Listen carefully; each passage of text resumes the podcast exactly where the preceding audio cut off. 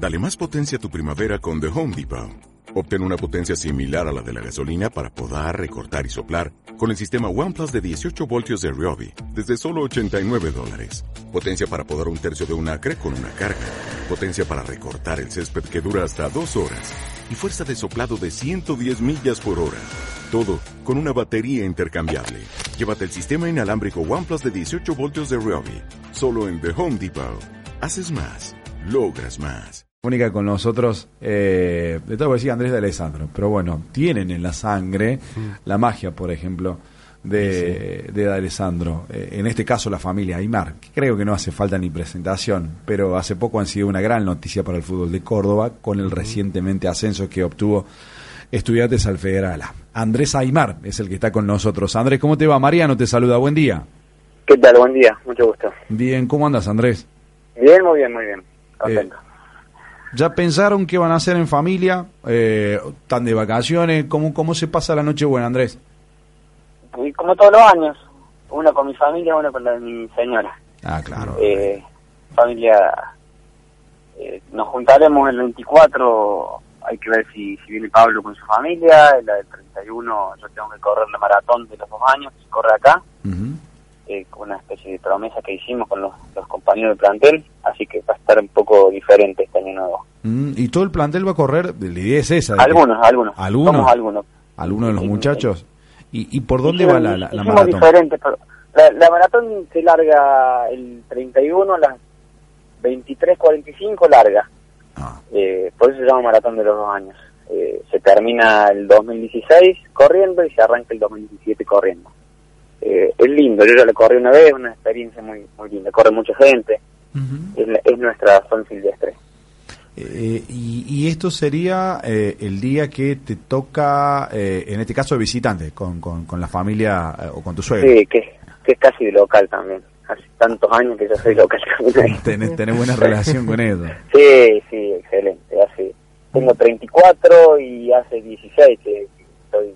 Ah, claro. con- Ah, claro. Da-. Prácticamente tenés el apellido de ellos también. Se- se dan.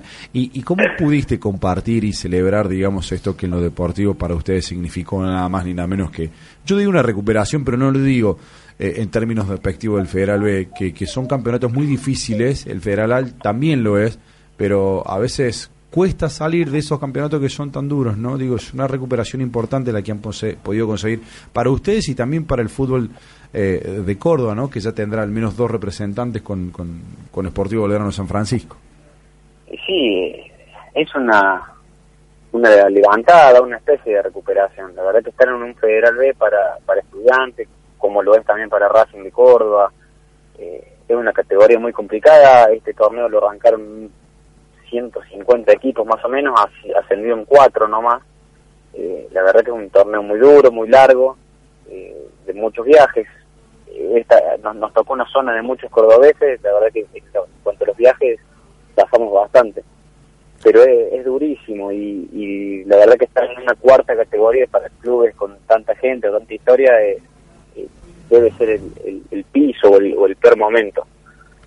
Andrés, ¿qué tal? Gastón Turco te saluda y ¿Qué te tal? consulto. Eh, ¿Tardó en llegar este ascenso? ¿Se esperó mucho? Sí, Estudiantes tuvo el descenso en el 2011 eh, y después de eso quedó afuera en semifinales, perdió una final con, con Puerto Madryn, eh, siempre se fue quedando en el camino y se escapaba y no, no llegaba a la posibilidad. La verdad que tardó mucho más de lo que la gente de, de Estudiantes se merecía. Desde los números, la verdad que una campaña eh, casi impecable, 12 victorias, 7 empates, solamente 3 derrotas, terminaron invictos de local, ganando 8 partidos y empatando 3, 65% de efectividad. ¿Cuándo se dieron cuenta, Andrés, que este año se les podía dar, que podía ser el momento del ascenso? la, la fe la tuvimos siempre. La- todas las promesas que hicimos las hicimos en las primeras fechas, eh, que sabíamos que se nos podía dar. Eh, a medida que fuimos pasando, fuimos viéndolo más cerca. Lo que pasa es que nosotros tuvimos eh, la, zona del campeonato fue con todos los cordobeses durísima, nos costó mucho clasificar. Era eh, nosotros tiro de morteros y Racing, siempre ahí hasta el último. Eh, o sea que primero tenemos que pasar esa zona. Después nos tocó el primer playoff con un equipo de Santiago del Estero durísimo, el segundo playoff con tiro de Mortillo también durísimo. Eh, no, creo que nosotros ya nos dimos cuenta que se nos podía dar cuando pasamos a tiro, porque creo que fue el equipo más duro de todos los que enfrentamos y, ahí realmente nos dimos cuenta que no se nos escapaba. ¿Y qué fue por ahí lo, más importante, lo, clave a la hora de conseguir el ascenso? Vos jugaste 12 partidos, convertiste dos goles, tuvieron a un técnico como Vázquez que ya inició un proceso pensando en esto, a un goleador como Juan Reynoso. Digo por ahí, ¿cuáles fueron los puntos más altos que tuvo este plantel? El, plantel en general, nosotros siempre lo hablábamos, que no, nunca tuvimos una figura que cuando no estuviera ese lo íbamos a sentir mucho. Siempre aparecía alguno con los goles o con alguna actuación destacada eh, a, lo largo de las 22 fechas. Eh, me parece que la clave estuvo en la localía, nosotros de local nos hicimos muy fuerte, eh, por eso vos decías, perdimos tres partidos, perdimos dos en los playoffs nosotros, dos, los dos primeros de visitante los perdimos y le pudimos dar vuelta de local con, con goleadas, con buenas actuaciones. Me parece que esa fue la clave eh, a lo largo de todo el campeonato, eh, sacar algún punto de visitante y hacernos fuerte de local. Al, al ser tan difícil eh, ir a una cancha rival, rescatar algo y hacerse fuerte, fuerte de local, me parece que ahí está la clave. Y en tu caso, en un momento te habías retirado, regresaste, bueno, en un principio también se habló de la posibilidad que ibas a jugar este año con, con tu hermano, Pablo estuvo en la lista de buena fe de estudiantes, ¿cómo llevaste todo el año y, cómo te sentiste habiendo decidido volver y consiguiendo ni más ni menos que este objetivo? Y yo volví para esto, yo quería, a mí el que me hace volver, el que me insiste, me insiste mucho es Hugo Matea, él, cuando, cuando reasume me, me llama para volver. Y yo volví para esto, yo quería ganar algo con estudiantes. Se nos dio este ascenso.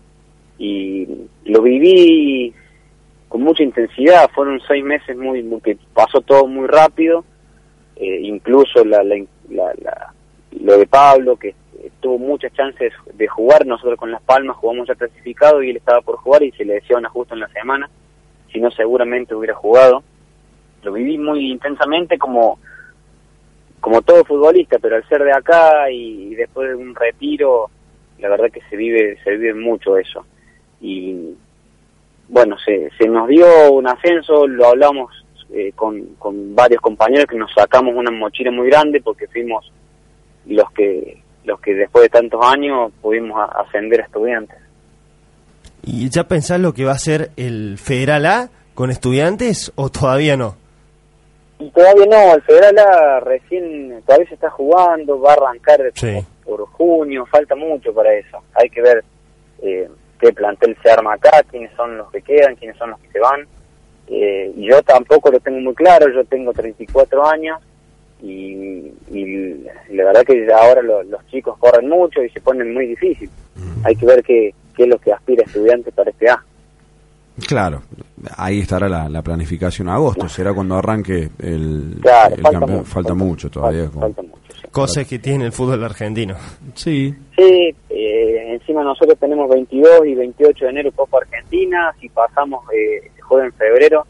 Eh, la verdad que es medio raro porque mantener todo un plantel por lo que pueden ser dos o cuatro partidos o seis partidos es, un despropósito porque es un presupuesto muy alto para, para eso y, la verdad que no sé cómo lo van a afrontar, no nos hemos sentado a charlar todavía, no, no sé qué, qué aspiraciones tendrá el cuerpo técnico los dirigentes en cuanto a, Copa Argentina.